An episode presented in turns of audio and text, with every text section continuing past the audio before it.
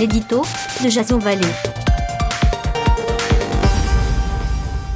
Bonjour, nous sommes le 12 mars 2019 et voici le titre de mon éditorial qui s'intitule La fin règne.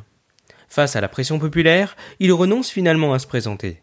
La situation était devenue intenable pour Abdelaziz Bouteflika.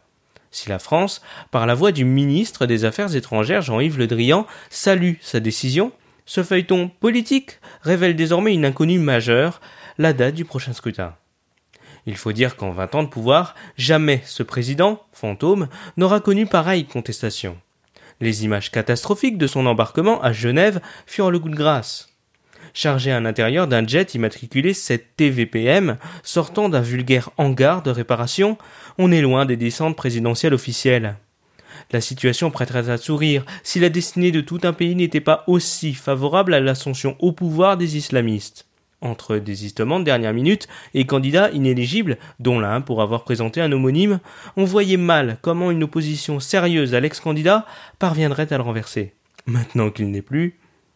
À seulement deux heures d'avion d'Alger, la capitale française doit veiller, sans toutefois s'ingérer, à regarder l'évolution de la situation.